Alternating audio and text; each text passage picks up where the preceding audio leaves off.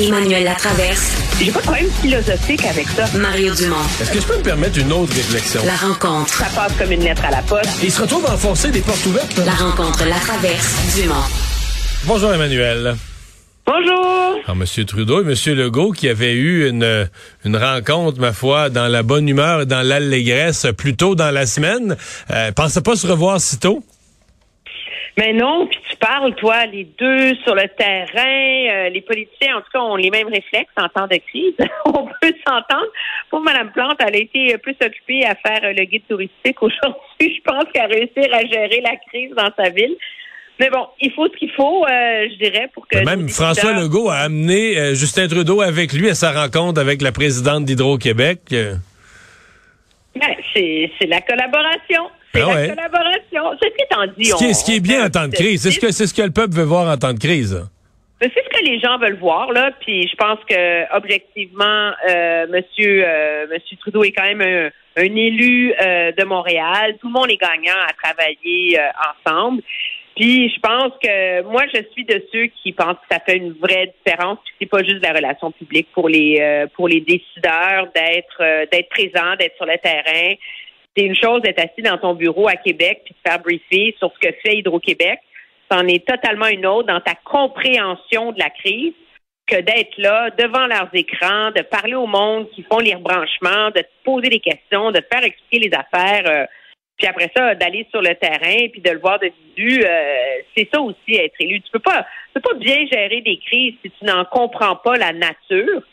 Et, euh, et comprendre la nature, ça veut dire de savoir ce qui se passe sur le terrain là euh, de, d'être- de voir la complexité des réparations à faire, de voir les dommages causés dans la ville. euh, et pour ça, ben moi, j'applaudis là que nos que nos dirigeants se soient rendus euh, aussi rapidement euh, sur euh, sur les lieux et que parce qu'il y a toujours l'Outaouais, tu sais, qui est comme la petite sœur loin de toutes là, dans ces trucs-là, qui est toujours comme à l'autre bout isolé. Ben, euh, le ministre euh, Mathieu Lacombe est rentré. Ouais, j'ai vu à que ça, il le ministre régional, il a annulé toutes ses autres activités puis il est rentré à la maison là. Oui, parce que c'est vraiment sévère là euh, en, en, en Outaouais. puis C'est d'autant plus difficile que c'est particulièrement, il y a certains secteurs là, de la ville de Gatineau qui sont qui sont touchés, mais il y a une région, la Mercé des, des collines. collines, ouais, c'est ça. 90% des habitants n'ont pas d'électricité là. Ouais. Et, euh, je sais pas, Emmanuel, ça, je regarde les chiffres là. L'Outaouais est une région, il y a peut-être des raisons, mais ça rebranche pas vite et pas beaucoup. Euh, moi, je regarde baisser les chiffres. En Montérégie, ça a baissé pour la peine. À Montréal, ça a baissé le nombre de, de personnes privées de courant. Euh, Laval, ça a pas baissé vite. Est-ce que c'est des problèmes plus complexes? Est-ce que les équipes sont un peu plus lentes à se mettre en place? Et euh, l'Outaouais, je retourne voir en même temps qu'on se parle, là, le bilan par région. Mais euh, c'était pas euh, c'était pas parfait, le l'Outaouais. Bon, regarde dedans, Outaouais. 80, ok, là, ça a baissé. 90 000. On était à 103 000 tantôt, mais ça, en début, en milieu d'après-midi, Ouais, ça mais- avait presque pas baissé. Je peux te donner ma théorie.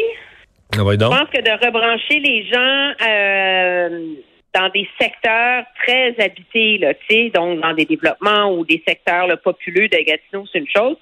Mais quand tu rentres dans la MRC des vallées de l'Outaouais, dans la région de Kentley, t'es comme à campagne, là. C'est du rural. Donc hein? c'est pas, euh, c'est ben, c'est du semi-rural. Tu sais, on s'entend là, mais c'est pas, euh, c'est pas des maisons cordées les unes à côté des autres comme il y a dans au centre-ville ou même comme il y a dans les banlieues en Montérégie là. Tu sais, c'est des grands terrains de 10, 15, 20 acres. Euh, Les maisons, c'est les gens déménagent là pour habiter dans le bois là. Donc, euh, donc c'est autrement plus compliqué, je pense, à, euh, à faire comme réparation parce que c'est pas une question euh, d'une branche sur un fil au-dessus d'un trottoir. Là, en général, là, c'est peut-être ça qui contribue à expliquer la, la complexité des travaux à faire là, dans, dans la région. Si je peux, si je peux m'avancer pour y avoir habité longtemps. Ouais. Euh, ça va être euh, donc ça va être à surveiller. J'ai l'impression que euh, la prochaine étape que les politiciens vont avoir à gérer, là, on a donné une espèce d'échéancier aujourd'hui. On va brancher environ le tiers des gens, un autre euh, 40% demain. J'ai l'impression que la prochaine étape, ça va être l'impatience de ceux qui ne seront toujours pas rebranchés, euh, genre euh, le dimanche de Pâques. Tu sais, euh, ma crainte, c'est que le dernier, le dernier 100 000 ou le dernier 50 000, ça ben, vient plus. C'est toujours le plus difficile. hein? C'est ça, c'est ça le problème. Mais je pense que la prochaine étape aussi, ça va être de, là, on est à trois là. comment c'est des événements météorologiques majeurs en moins d'un an là qui, euh, qui perturbe gravement la vie des gens et qui endommage très sévèrement euh, dans deux des trois cas euh, notre environnement, notre nos arbres et tout le reste. il va falloir avoir un débat sur l'enfant pauvre du débat sur les changements climatiques et la question de l'adaptation. L'adaptation au changement climatique, c'est un peu comme la prévention quand on parle de santé. sais. On parle des urgences, on parle d'accès à un médecin de famille, on parle de ça, on parle jamais de prévention. sais. Ben, l'adaptation au changement climatique, c'est aussi ça, c'est c'est comme c'est l'élément qui est pas sexy, dont on parle jamais, mais c'est ça qui, quand Mme Brochu aujourd'hui parlait de résilience, là, euh, ben la ré, augmenter la résilience du réseau d'Hydro-Québec, je pense que ça, tout le monde est d'accord, là. Mais il faut augmenter la résilience de l'ensemble des infrastructures aussi. Puis, euh, puis là, on est dans un effet de verglas. Euh, moi, je te je te prédis qu'on risque d'avoir des inondations cet hiver, euh, dans quelques semaines. En tout cas, moi, je l'ai vu juste à côté de chez nous. Là. Il n'y a plus de parc à côté de chez nous. On a un lac. Maintenant, les gens vont pouvoir aller en canot dessus en fin de semaine, c'est certain. Là, alors, euh, mais c'est ça. Euh, alors ça, ça va être une partie importante, je pense, du débat à avoir sur les lendemains de cette de cet événement-là puis sur comment mieux équiper, mieux euh, rénover, mieux adapter nos villes puis nos infrastructures justement pour euh, limiter euh, les, les dommages de ces événements météo qu'on peut pas empêcher. Là. Un mot sur le ministre Benoît Charette qui a déposé à travers tout ça aujourd'hui un peu dans un peu dans l'oubli ou dans l'ombre qui a déposé sa oui son projet de loi sur l'eau et surtout ses, ses nouvelles redevances. Ben oui, tu sais, ça fait tellement longtemps que je travaille là-dessus. Alors, c'est fait. Euh, les redevances, c'est quand même, c'est 900% d'augmentation, on s'entend, là, qui impose, là.